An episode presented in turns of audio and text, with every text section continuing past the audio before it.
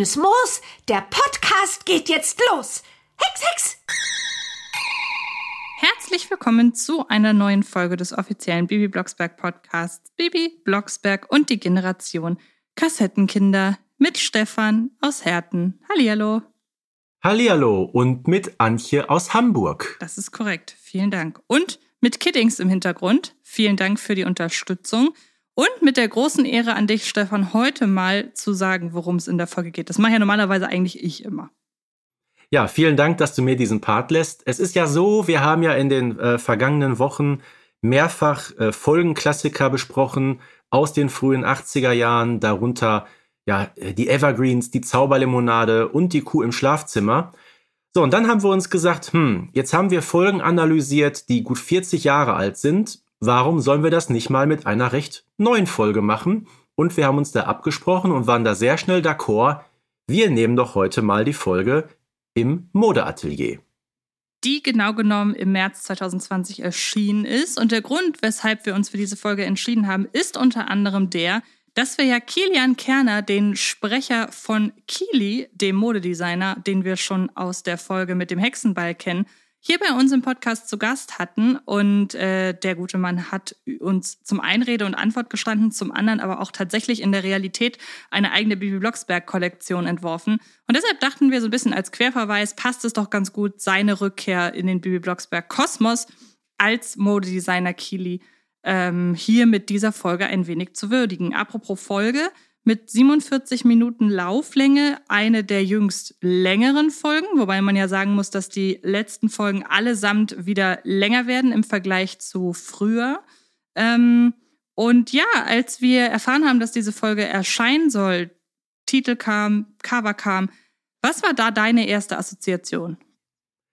Also wenn ich jetzt sage, meine Begeisterung hat sich in Grenzen gehalten, dann ist es die freundliche Formulierung. Äh, offenkundig gesagt habe ich mir nur gedacht, Ach du Scheibenhonig.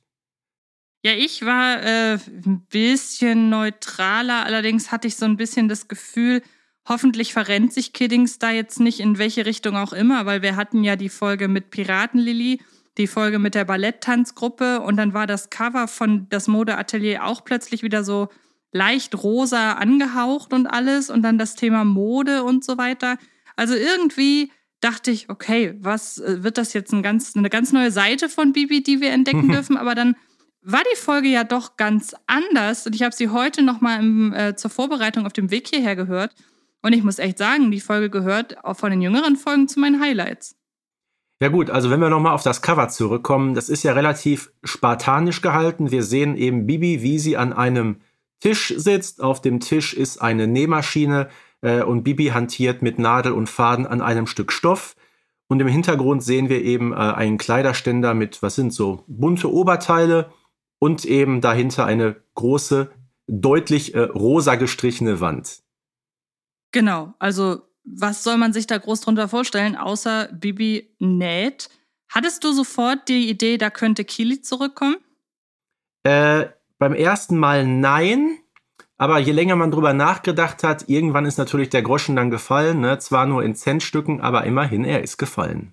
Allerdings, dann lass uns doch mal direkt in die Folge einsteigen, denn sie beginnt ja damit, also der Grund, weshalb Bibi überhaupt im Modeatelier ist, ist der, dass sie auf der Suche nach einem Schülerpraktikum ist und zwar, ja, noch am Tag, an dem das Praktikum beginnen soll. Da frage ich dich doch direkt, kennst du Schülerpraktika aus deiner Schulzeit und wie lange hast, äh, wie, kurzfristig hast du deine Praktikumsplätze dir gesucht?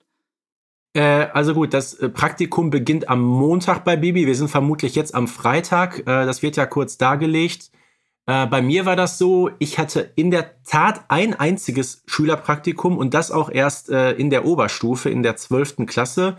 Äh, da war ich schon 18 und ich habe es damals gemacht im Krankenhaus in der EDV-Abteilung, heute würde man sagen in der IT. Äh, das ging zwei Wochen, genau wie bei Bibi. Ja, und bei dir? Ich hatte zwei Praktika in der Schule. Das eine war bei der Polizei, was ich glaube ich so ein bisschen so gehört, wenn man aus einer Polizistenfamilie kommt. Und beim Theater in der PR-Abteilung. Am Ende ist aus mir ja eher dann sowas wie Letzteres geworden. Ähm, aber auf jeden Fall waren meine Eltern da auch sehr hinterher, dass ich früh nach diesem Platz suche. Und ähm, hätte ich gesagt, so ist übrigens schon heute, dann hätten mir meine Eltern den Vogel gezeigt. ähm, aber gut, Bibi ist auf der Suche nach einem Praktikum, ähm, stellt äh, alle, hat alle möglichen irgendwie Ideen, wo man sich im ersten Moment fragt, aber Moment mal, es gibt doch da diese Bibi und Tina-Folge, in der Bibi eigentlich schon ganz genau weiß, was sie will, nämlich sie will später Tierärztin werden und macht ihr Praktikum in der Folge 104 ja auch beim Tierarzt Dr. Eichhorn. Na, jetzt nicht ganz. Jetzt hast du gerade was verwechselt. Also das Tierarztpraktikum ist natürlich die Folge 67 Ach bei so, Bibi ja, und stimmt. Tina. Aber es gibt natürlich bei Bibi Blocksberg die Folge 104. Das ist der verhexte Bürgermeister, wo sie eben diesen ja, berufsorientierenden Schnuppertag im Rathaus hat. Ja, stimmt, genau. Also wir haben schon zwei, sagen wir mal, Tendenzen, was sie denn später beruflich so machen könnte. Hinzu kommt ja auch noch, ich musste mich erinnern an eine Kurzgeschichte, in der Bibi ja bei Carla in der Redaktion aushilft. Und umso überraschter war ich dann, als sie halt, ja, zum einen interessanterweise sagt, was ihre anderen Mitschülerinnen und Mitschüler zu machen, so machen, und zum anderen, als sie das, äh, als sie dann auf Carla Kolumna trifft, Hm. dass sie überhaupt Aber ich würde sagen, mh, wir hören uns doch erstmal an, was so ihre Freunde machen und welche Vorschläge zum Beispiel auch äh, Bernhard einbringt. Okay, machen wir so. Flori macht das Praktikum bei Eddie Edison. Und Marita hilft einfach im Modekaufhaus ihrer Eltern. Ja, das ist doch die Idee, Bibi. Du machst ein Praktikum bei mir im Büro. Und langweile mich zu Tode? Nein, danke, Papi. Das kenne ich schon. Na, also so langweilig ist es bei mir im Büro ja nur auch wieder nicht. Hast du mal hier in Gersdorf bei Frau Gerber im Laden nachgefragt, Bibilein? Gute Idee. Und ich schreibe dir den Bericht.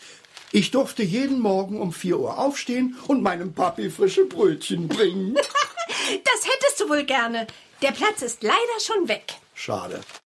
Naja, ich sag mal so, wenn Bernhard behauptet, so langweilig sei es ja nicht bei ihm im Büro, da möchte ich auch mal auf eine Kurzgeschichte verweisen, nämlich von der gleichen äh, Folge.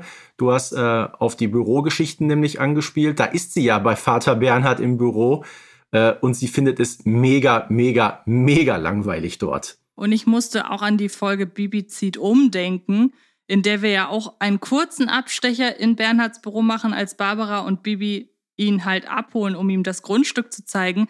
Genau. Und naja, was da an Arbeit so anfällt, klingt jetzt auch nicht so, als würde Bibi damit glücklich werden. Oder als würde irgendjemand damit glücklich werden. Akten, Akten und noch mehr Akten, ne? Genau. Ähm, Aber was ich so interessant finde, ich meine, klar, ähm, Florian bei Eddie, das passt so ein bisschen, so dieser Tüftler, ne, beide so technisch interessiert. Marita in der Modeboutique ihrer eigenen Eltern, ja, sehr kreativ, oder? Ja, nun, aber man muss ja ehrlich sagen, wenn ich sage, ich habe Praktikum bei der Polizei gemacht und meine Eltern sind beide bei der Polizei, nun, da könnte ich mir den gleichen Vorwurf damals hätte machen. Oder hätte mir den Frag gleichen mich, Vorwurf machen können. Ich frage mich, was für ein Praktikum macht man denn bei Frau Gerber in diesem kleinen Tante-Emma-Laden?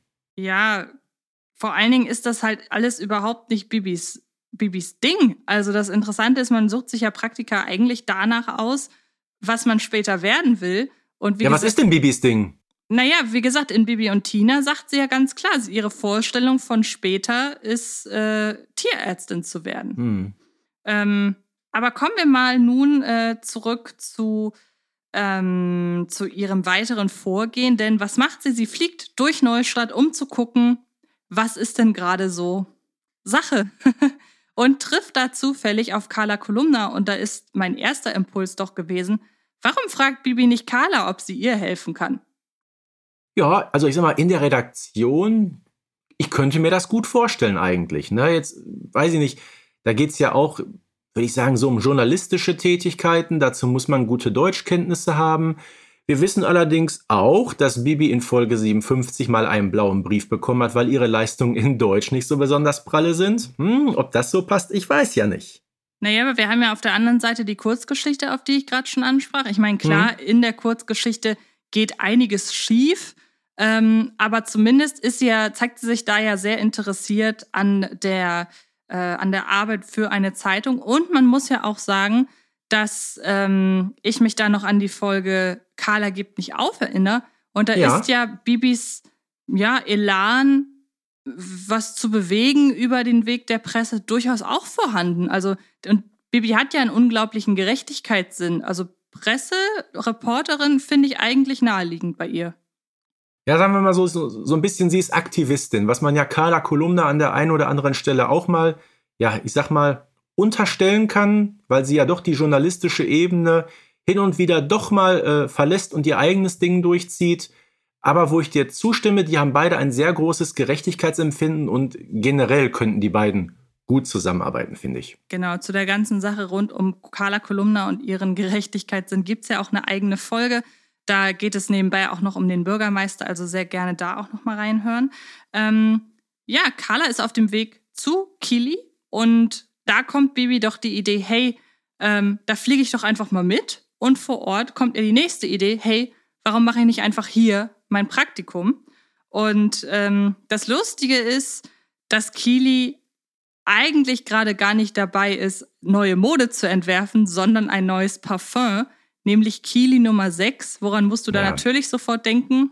Ja, gut, natürlich an das bekannteste Damenparfüm aller Zeiten, Chanel Nummer 5. Ich wollte gerade sagen, also das kennt, glaube ich, wenn, wenn, wenn man zehn Leute auf der Straße befragt, nennt Das kennt ein, jeder, oder? nennt mir ein Parfum, dann werden wir, wird über die Hälfte, selbst die Männer werden wahrscheinlich sagen, dass es dann Chanel Nummer 5 ist.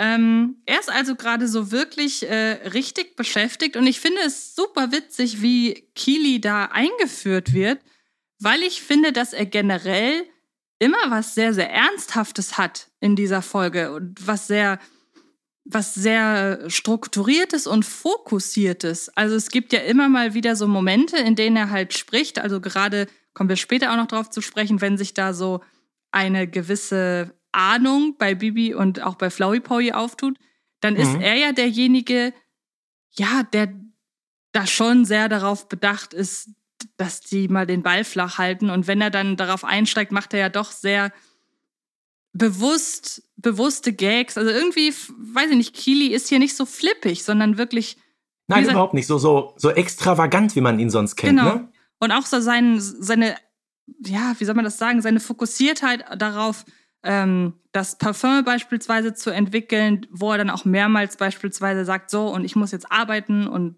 stört mich nicht, so sinngemäß. Ich war, wie gesagt, ich war, ich finde, es gibt da so eine leichte Diskrepanz zu dem Kili, den wir aus der Hexenball-Folge kennen. Ja gut, der hat sich da in gewisser Weise weiterentwickelt. Ne? Aber was eben auffällt, äh, nicht alles, was Kili anfasst, wird zu Gold, denn er tut sich ja, ähm, ja mit dem Erstellen dieses Parfüms denkbar schwer. Ne? Bibi und äh, Carla merken direkt an, so toll ist der Geruch nicht, alles andere. Ja, aber weil Kili eben so viel Zeit äh, in die Entwicklung dieses Duftes investiert, bleibt eben die Schneiderei auf der Strecke. Und das ist eben dann der Startschuss, wo Bibi, Bibi sagt, hey Kili, ich könnte dir doch helfen, weil ähm, ich muss ja ein Praktikum machen. Genau, und da hören wir einfach mal rein. Also, ich würde gerne mein Schülerpraktikum hier machen. Äh, Dabei könnte ich dir helfen. Nein! Nein? Ah, Quatsch! Ich meine, ja, das wäre großartig! Sensationell.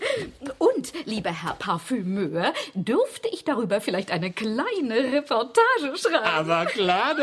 Aber ich müsste schon am Montag anfangen. Je eher, desto besser. Super. Ich freue mich total. Ich auch. Na, und ich erst. Ja, so ganz äh, ohne Eigennutz geht's dann für Carla Kolumna auch wieder nicht. Ne? Bibi macht ihr Praktikum und als kleiner Nebeneffekt kann sie wieder einen Sensationsartikel verfassen. Ja, das eine freut, ist das anderen leid, würde ich an dieser Stelle sagen. Ich finde es ja so witzig, dass Carla aus so, also wie wenig muss in Neustadt los sein, dass die Tatsache, dass eine 13-jährige Schülerin und sei es nur Bibi Blocksberg, äh, dass die ein Praktikum im Modeatelier macht, dass das eine Reportage wert ist, frage ich mich dann in solchen Momenten. Ja, s- saure, Gu saure Gurkenzeit, sagt Carla ja auch ganz gerne mal. Ne? Aber Ja. wie du sagst, äh, von wegen des einen freut, ist des anderen leid. Hier haben wir ein anderes Sprichwort. Zwei Fliegen mit einer Klappe.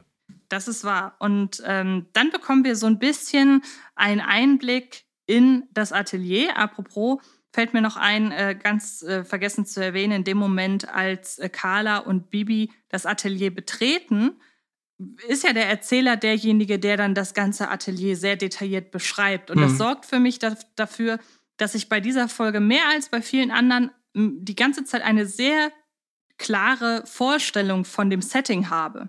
Ja, Und ähm, auch dann, wenn Flau, äh, Flau, ich sag, wenn Kilian, ähm, äh, wenn, wenn, wenn Kili Bibi durch das Atelier führt und auch so erklärt, was wo ist und der äh, Erzähler das dann auch noch mal mit so ein paar Beschreibungen unterfüttert, bekommt man wirklich zum einen ein sehr gutes Bild um äh, ja über die Umgebung und auch über die damit einhergehenden Arbeiten, aber auch von Kilis Job. Und das finde ich sehr schön, dass man nebenbei erfährt, ja, so ein bisschen rudimentär, was denn so die Aufgabe eines Modedesigners ist.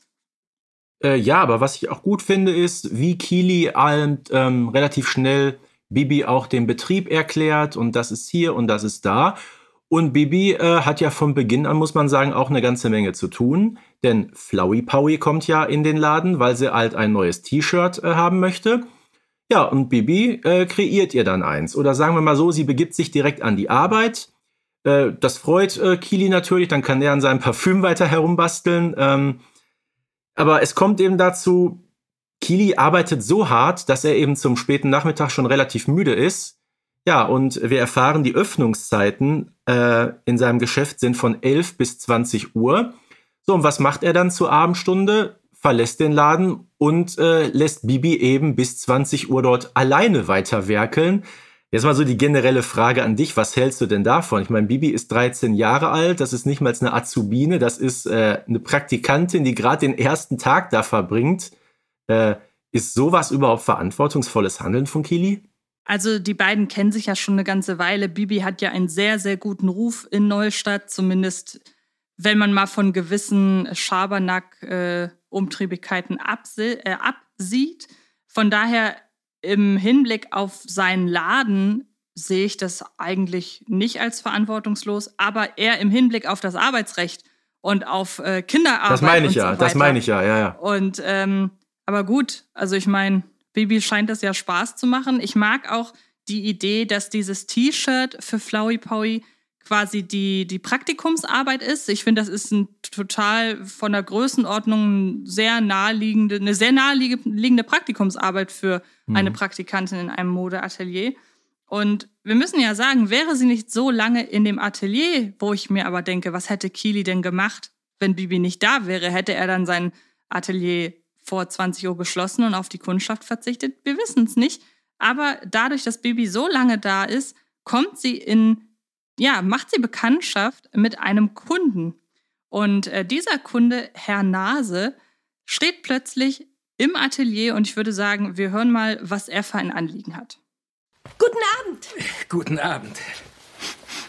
Ist denn der Herr Modedesigner nicht zu sprechen?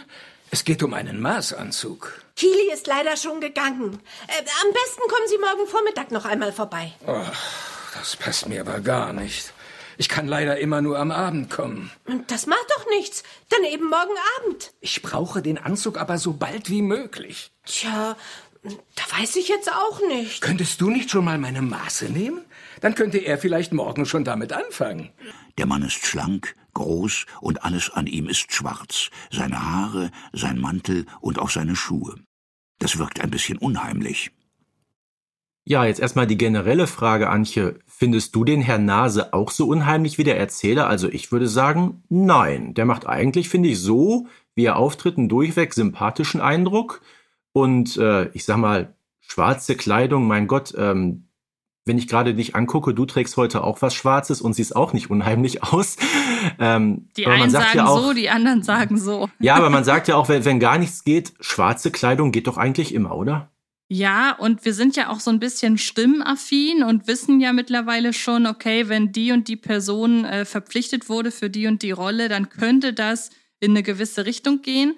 Äh, Lutz McKenzie ist, finde ich, so im Bibi-Kosmos relativ unbekannt bisher und ist deshalb für mich noch ein unbeschriebenes Blatt und seine ganze Art und Weise zu reden hat mir erstmal bei mir ein Fragezeichen hinterlassen, weil ich Normalerweise sind wir es ja gewohnt bei etwas größeren Nebenrollen, dass wir von Anfang an eigentlich eine Idee haben, in welche Richtung das geht. Also wenn eine Person intrigant ist, dann wissen wir das meistens als erwachsene Person und äh, Bibi erfahrene Person sehr früh. Aber das hier hat mich dann doch wirklich vor ein Rätsel gestellt, weil ich dachte, okay, das ist jetzt ein Gast, aber der wird so intensiv eingeführt, dass er wahrscheinlich eine etwas größere Rolle hat. Aber es scheint keine klassische Schurkenfigur zu sein. Es scheint aber auch keine, weiß ich nicht, keine Heldenfigur oder so. Also das hat bei mir wirklich, äh, hat mich auf dem, auf dem, hat mich ins kalte Wasser geworfen, diese Rolle. Ja, aber deshalb, du hast es auf den Punkt gebracht, ich gehe da konform mit dir. Das ist unerwartet und man weiß zu diesem Zeitpunkt deshalb auch noch nicht, wohin diese Folge führen wird.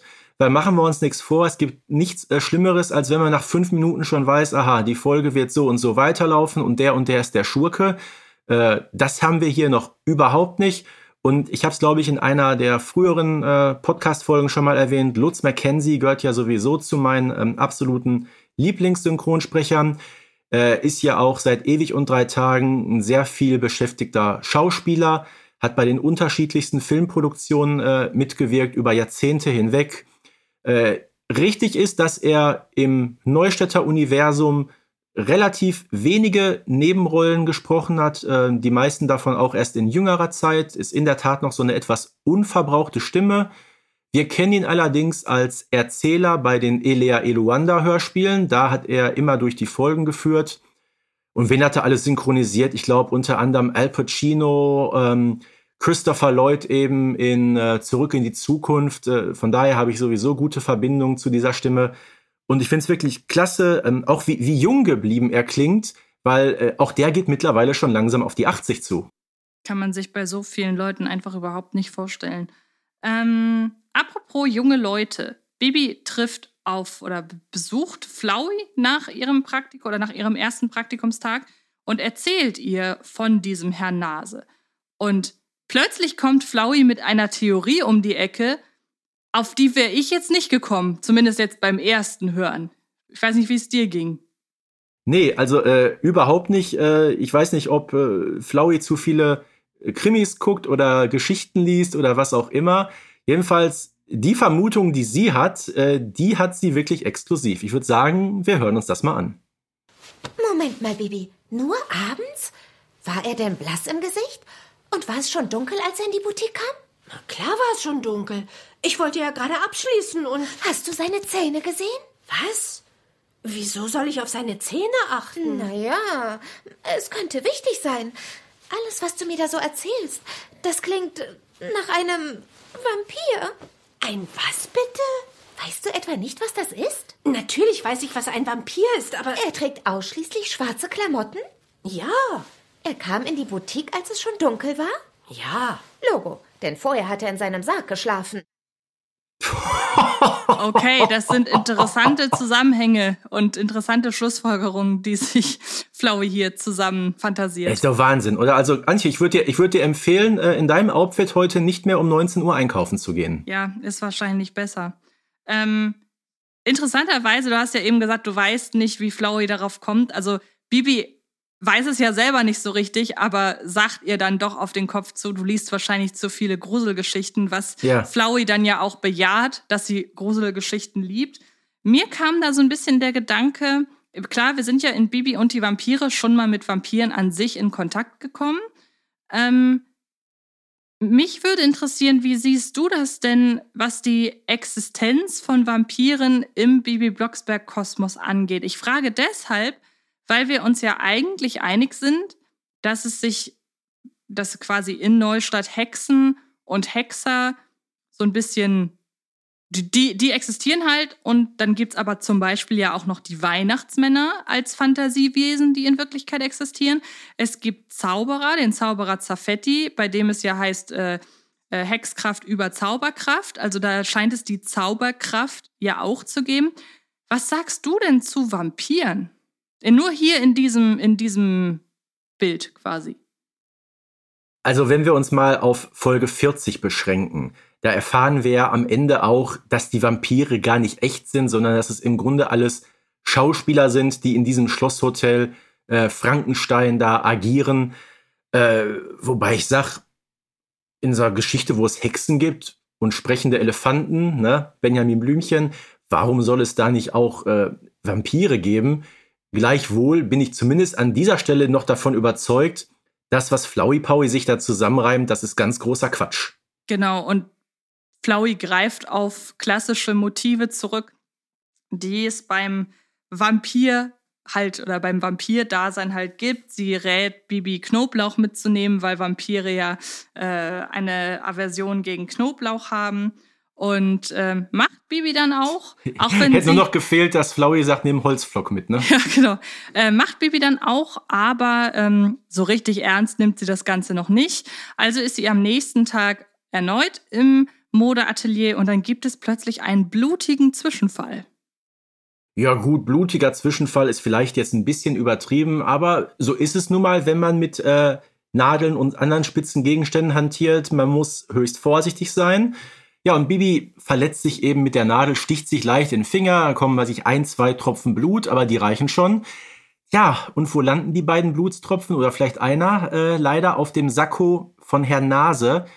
Glück im Unglück kann man sagen, denn das Sakko ist, wie könnte es anders sein, schwarz und man sieht es nicht so ganz. Also da, äh, wie gesagt, dreimal auf Holz geklopft, äh, kommt Bibi so ein bisschen aus der Geschichte raus, finde ich. Da stellt sich mir doch die Frage, kannst du eigentlich nähen? Nein, überhaupt nicht. Ich habe zwei linke Hände und du? Nein, ich auch nicht. Ich gebe auch mit Anfang 30 immer noch meiner Mama meine Klamotten, wenn ein Loch drin ist. Ja, ich mit äh, knapp 40 auch. ähm, und überhaupt, äh, wie stehst du eigentlich äh, zu Vampiren? Also ich meine, Vampiren, klassisches äh, Schauermotiv aus der Gruselliteratur, immer wieder verwandte Figur in ja, Horrorfilmen, in Fantasyfilmen aller möglichen Couleur, haben in den letzten Jahren sogar so ein kleines Revival erlebt durch so Reihen wie Twilight und Co. Was ist deine, was, was denkst du über den Vampir als Popkulturphänomen?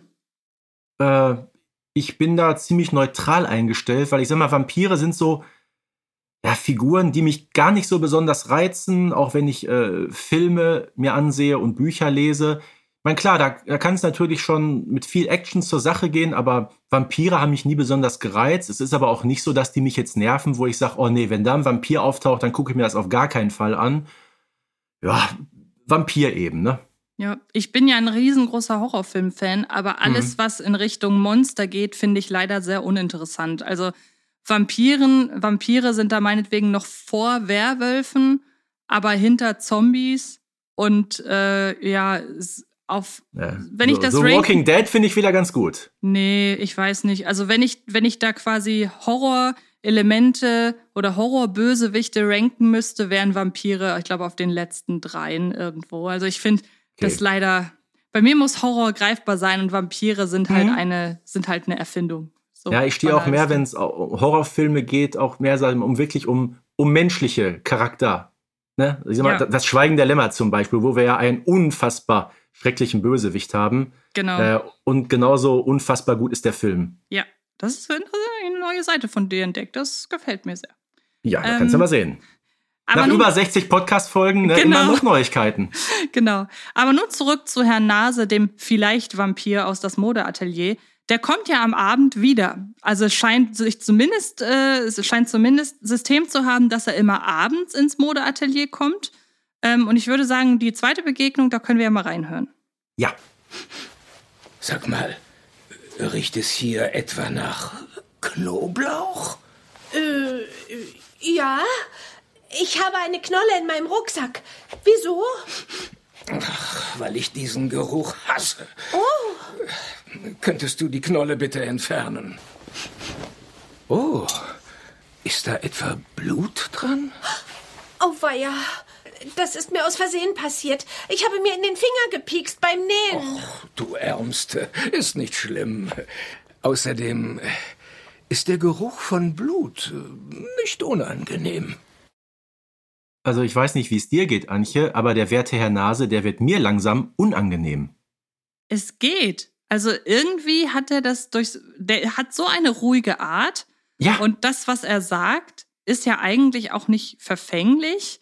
Ähm, es ist komisch. Also nach dieser Szene konnte ich ehrlich gesagt immer noch nicht einschätzen, was denn jetzt diese Figur in dieser Geschichte für eine Funktion hat. Ähm, und war auch langsam auf dem Trichter, ja gut, vielleicht könnte das mit dem Vampir ja doch stimmen, aber es scheint ja zumindest kein böser Vampir zu sein. Also so richtig die Angst, die Sorge um Bibi oder irgendwie hatte ich nicht. Ich fand die nächste Szene aber viel ja, aussagekräftiger. Aber ich sage jetzt mal ganz ehrlich, äh, das war doch jetzt, gerade für Flowey Paul wäre das ein gefundenes Fressen gewesen. Ne? Sie setzt Bibi diesen Floh ins Ohr, von wegen, das wäre ein Vampir.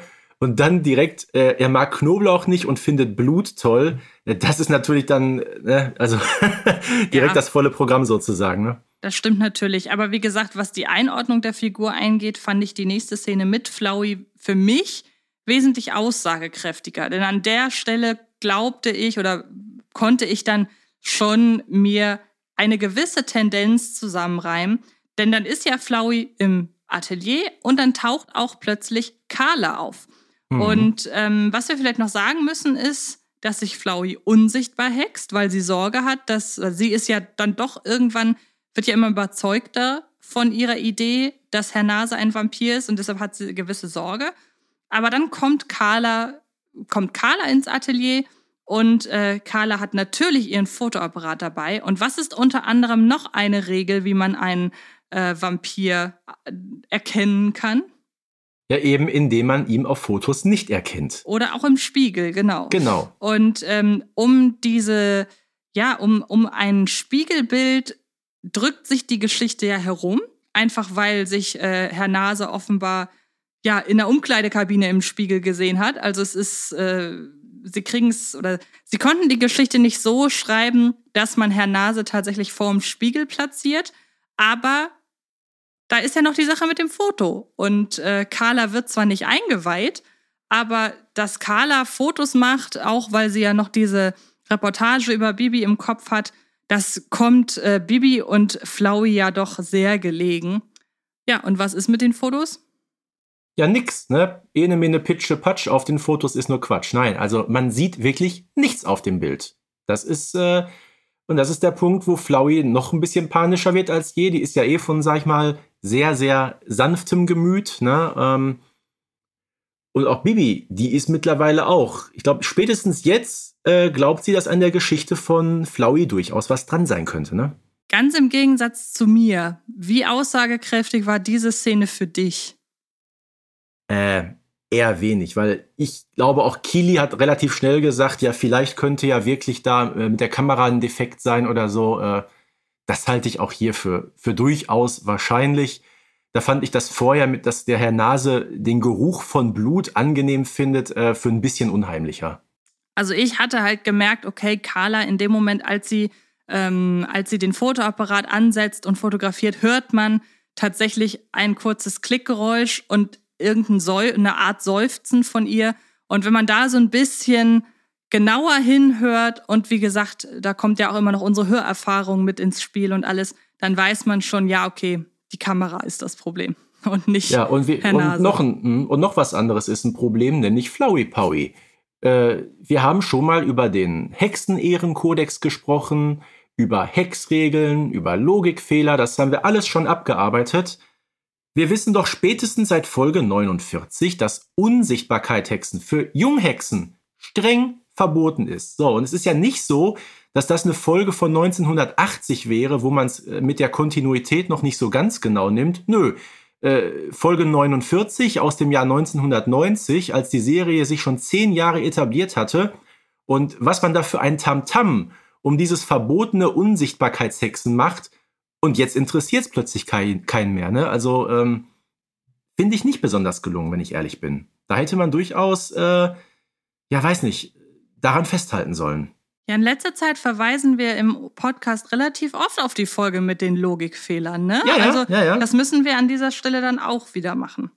Ähm, aber sei es drum, äh, Flowey ist, äh, hext sich wieder sichtbar, ist offenbar alles gut gegangen. Und ähm, ja, dann kommt es über den Zufall oder über die, den Umstand, dass Herr Nase den Anzug oder das, das Oberteil hat er sich, glaube ich, schon mitgenommen. Die Hose ist noch nicht fertig. Und ähm, da Bibi vergessen hat abzukassieren, ähm, ja. muss sich Kili darum kümmern und nimmt die Visitenkarte des Herrn Nase zu sich und äh, telefoniert mit ihm und erfährt dann seine Adresse und da muss ich sagen, es, es ist schon alles sehr rund, was hier erzählt wird, aber es ist letzten Endes sehr clever, dass letzten Endes ja nichts davon dann doch aussagt, dass er ein Vampir ist. Es könnte alles darauf hindeuten, aber genauso wenig könnte alles Zufall sein, glaubhaft. Und dass er am Friedhof Nummer 6 wohnt, Ja, finde ich schon, das finde ich charmant. Das passt gut. Aber machen wir uns nichts vor. Ich glaube, in jeder Stadt äh, gibt's so eine Friedhofstraße zum Beispiel, oder? Ja, also hier genau. in Herten, weil, weil jede Stadt hat einen Friedhof und meistens heißen nun mal die Straßen, die da lang führen, entweder am Friedhof oder Friedhofstraße, Friedhofgasse oder was auch immer. Ähm, und da kann man in der Tat wohnen. Das ist hier genauso. Genau. Und da schrillen ja alle Alarmglocken. Ich glaube, mittlerweile ist Bibi auch so komplett auf Flowys Seite. Also Flower, Flowey hat, hat sich komplett, ähm, hat sie komplett angesteckt mit ihrem Vampirwahn. Und daraufhin beschließen die beiden Mädels, da einfach mal hinzufliegen. Und sind dann eben auf dem, auf dem äh, Friedhof. Aber was dich da wahrscheinlich direkt wieder, ähm, direkt wieder nervt, ich sehe es an deiner Geste. Es passiert schon wieder, Stefan. Die beiden hexen sich schon wieder unsichtbar. Ne? Zum zweiten Mal in dieser Folge und das klappt einfach. Und die müssen es ja nicht mal dreimal sagen. Das haben wir ja auch in Folge 49 erfahren. Ne? Einfach kurzer Spruch, bub, bub, wir sind jetzt unsichtbar. Hex, Hex. So, damit sind die beiden erstmal äh, ja nicht mehr sichtbar für ihre Umwelt. Ja, und was die dann sehen, äh, das äh, zieht den beiden sprichwörtlich die Schuhe aus. Wir hören einfach mal rein. Du, Bibi, da läuft jemand. Wo denn? Da vorne im Laternenlicht. Kommt auf uns zu. Das ist Herr Nase. Wo geht der nur hin? Da, jetzt bleibt er stehen. An den Gräbern. Da ist eine alte Gruft. Der geht da rein. In die Gruft. Hab ich's nicht gesagt? Oh, weia. Jetzt ist er drin und die Tür ist zu. Wahrscheinlich ist er schon satt und geht wieder schlafen. Satt? Ja, äh, satt, ganz genau. also ist schon makaber, was hier so ein bisschen passiert, oder? Ja, ich finde diese Stelle, du hast äh, diesen Ausschnitt sehr, auf, sehr, sehr gut beendet, an einer sehr guten Stelle. Denn da ist mir nochmal bewusst geworden, dass man sich ja schon eigentlich um die Dramatik und um den Grusel in der Vampirfigur an sich sehr schön drumherum äh, schlängelt, weil wir müssen uns mal vor Augen führen, wenn du als kleiner Junge gesagt bekommen würdest, es gibt da ein Wesen, das sich vom Blut von lebenden Menschen ernährt, eigentlich ist das ganz schön harter Tobak. Also mittlerweile ist die Vampirfigur tatsächlich, ja, ich würde schon sagen, in der Mitte angekommen und äh, hat auch längst nicht mehr so diesen Grusel-Appeal wie damals, als äh, Dracula und so weiter ganz neu waren in der Literatur oder im Film. Aber trotzdem nochmal wieder sich darauf besonnen, was für junge Menschen teilweise die Bibi-Geschichten hören. Hm, also dass das mit dem Satt nicht weiter ausgeführt wurde und es wird ja generell, es wird einmal auf diesen Blutstropfen verwiesen, dass er eine sehr gute Nase hat, aber es wird nicht erwähnt, dass Vampire Blut trinken. Und ich glaube, wenn klar, wenn man das weiß als Hörer, dann kann man auch den Vampir einordnen, aber ich glaube, dass man es nicht so explizit erwähnt, hat auch was damit zu tun, dass man die ganz jungen Hörer nicht verschrecken will. Ja, trotzdem haben wir jetzt hier von dem Herrn Nase ein ziemlich rundes Bild insgesamt. Das hat sich ja kontinuierlich über verschiedene Szenen, die wir jetzt auch gerade gehört haben, immer und wieder ja weiter aufgebaut und gefestigt. Ähm, und mittlerweile glaube ich auch, wenn man sich die Folge anhört, am Anfang denkt man wirklich, ach komm, Flowey, die hat da so ein Hirngespinst, aber mittlerweile könnte man wirklich meinen, dass an dem Herrn Nase wirklich ja irgendwas faul ist, dass der nicht so ganz koscher ist. Ähm, aber wie gesagt, auch wenn die Folge so langsam ja in den letzten Abschnitt äh, geht, was genau dahinter steckt, das wissen wir immer noch nicht. Wir haben also auch einen ziemlich guten ähm, Spannungsbogen. Die Handlung hat sich immer weiter so ein bisschen gesteigert. Ähm, Bibi und Flowey sind immer weiter verunsichert. Äh, und was man sagen muss, wir wissen ja immer noch nicht so ganz, warum der Mann überhaupt Herr Nase heißt. Ähm, als ich zum ersten Mal den Namen gehört habe, ich so, yo, klingt irgendwie ganz lustig, aber äh, viele Menschen, die da in Neustadt wohnen, haben nun mal lustige und einprägsame Namen. Ähm, hättest du direkt gehört, als der sich mit einem Herr Nase vorstellt, dass da irgendwas äh, ja, mit seinem Riechorgan zu tun haben könnte? Also ich hatte es mir schon gedacht, weil es ja bei vielen äh, bei der Namensgebung in Neustadt oft darauf hindeutet. Aber ich gebe die Frage mal zurück, wenn man dich an der Stelle nach dem ersten Hören, jetzt wo wir jetzt sind, nach, nachdem sie Herrn Nase auf dem Friedhof gesehen haben. Wenn man dich da gefragt hätte, wie geht die Geschichte aus? Wer ist Herr Nase? Hättest du sagen können, worauf es hinausläuft? Nein, überhaupt keine Ahnung. Und das überhaupt ist bei nicht. jüngeren Folgen ja wirklich selten, müssen wir ja, Ja. wirklich sagen. Aber dann lass uns doch mal zur Auflösung kommen, denn am nächsten Tag klärt sich dann alles auf und ich würde sagen, das können wir uns mal anhören. Ja. Ich spiele Theater in einer Laientruppe. Und in unserem neuesten Stück habe ich eine etwas unheimliche Rolle bekommen. Lassen Sie uns raten. Sie spielen Einen Vampir? Ja, genau. Ich übe dafür sogar nachts heimlich auf dem Friedhof und hoffe, dass mich niemand dort sieht.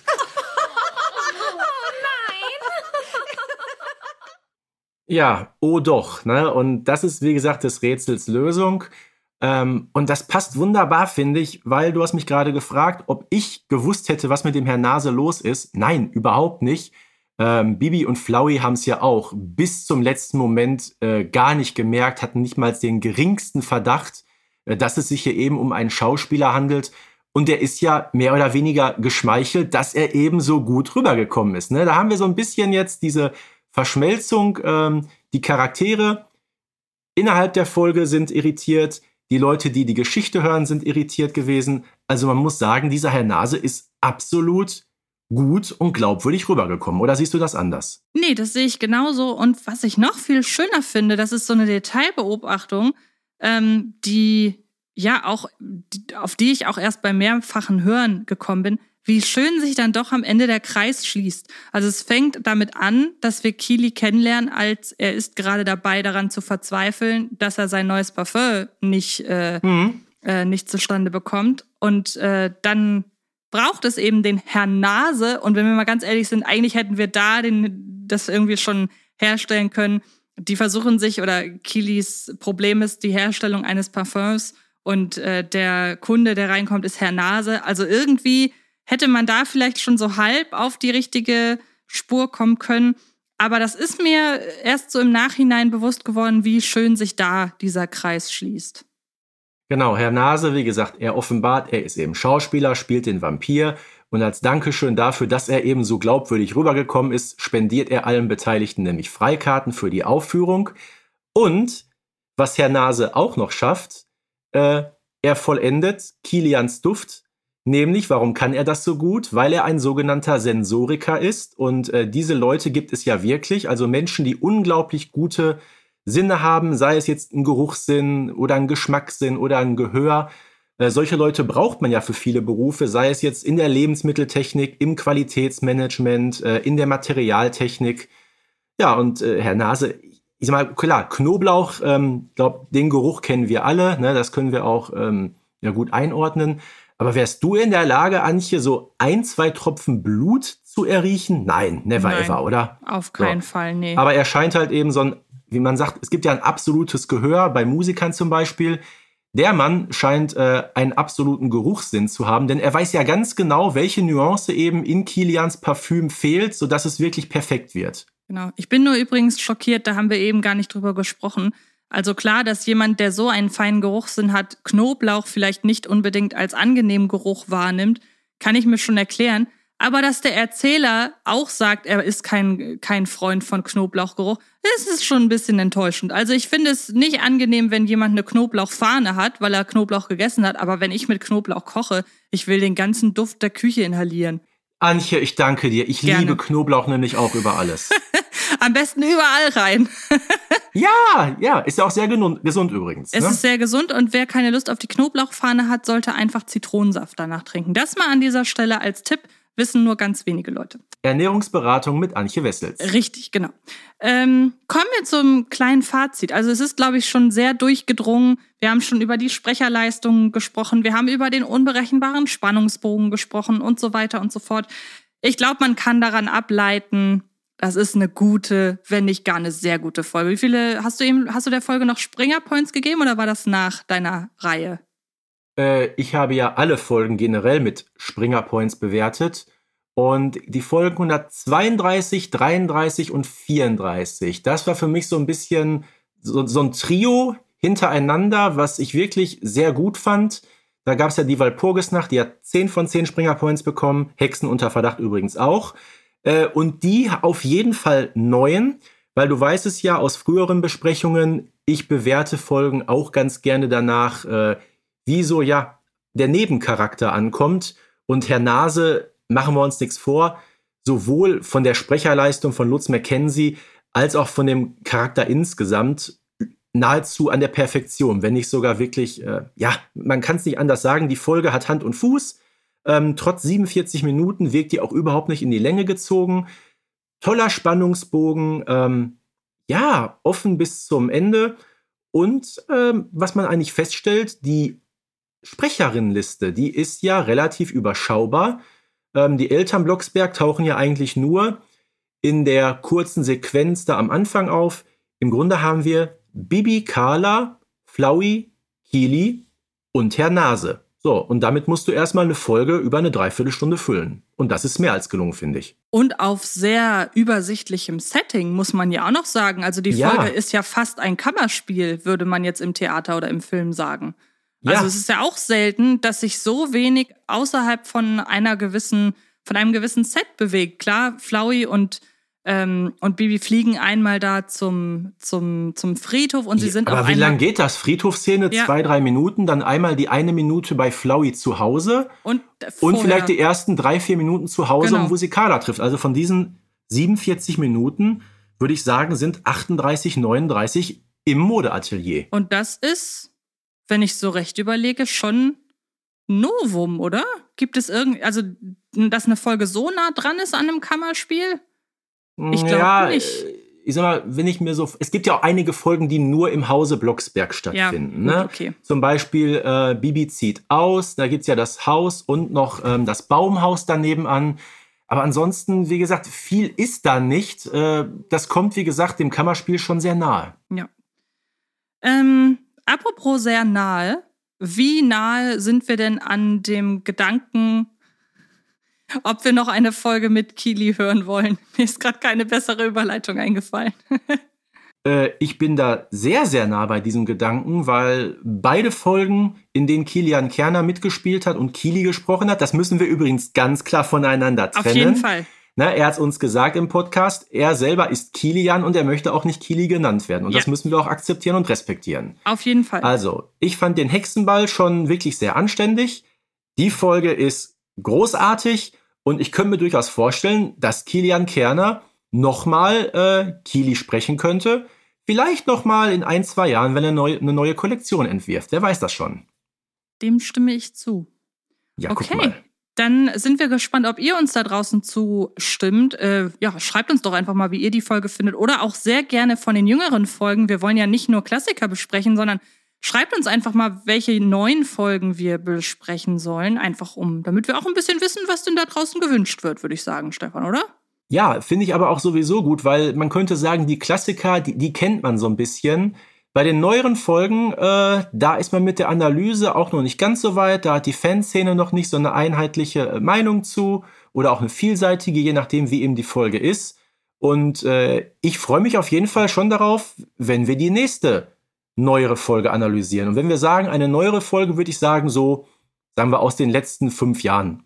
Allerhöchstens. Genau. Und ähm, das können wir an dieser Stelle schon verraten. Wir haben für eine der kommenden Folgen eine Episode über Folgen äh, oder über eine Folge uns überlegt, über die wir bislang nie gesprochen haben. Das wird sehr, sehr spannend herauszufinden, über welche glaube, Folge wir im Podcast ja. noch nie gesprochen haben. Zum Beispiel über die Kuh im Schlafzimmer haben wir noch nie gesprochen. Äh, wir haben noch nie gesprochen, zum Beispiel über Bibis neue Freundin. Äh, das sind alles Folgen, die sind total untergegangen in über 60 Folgen. Bibi Blocksberg und die Generation Kassettenkinder. Jetzt dreht er durch. Wir sollten aufhören. Vielen Dank, Stefan. Vielen Dank, ihr da draußen. Wir hören uns in der nächsten Ja, ich- Folge wieder. Ja, ich äh, gehe jetzt noch eine Runde auf den Friedhof. Ne? Also, ähm, bis bald. Tschüss. Baby Blocksberg und die Generation Kassettenkinder ist eine Produktion von Rocket Beans Entertainment und wird präsentiert von Kiddings.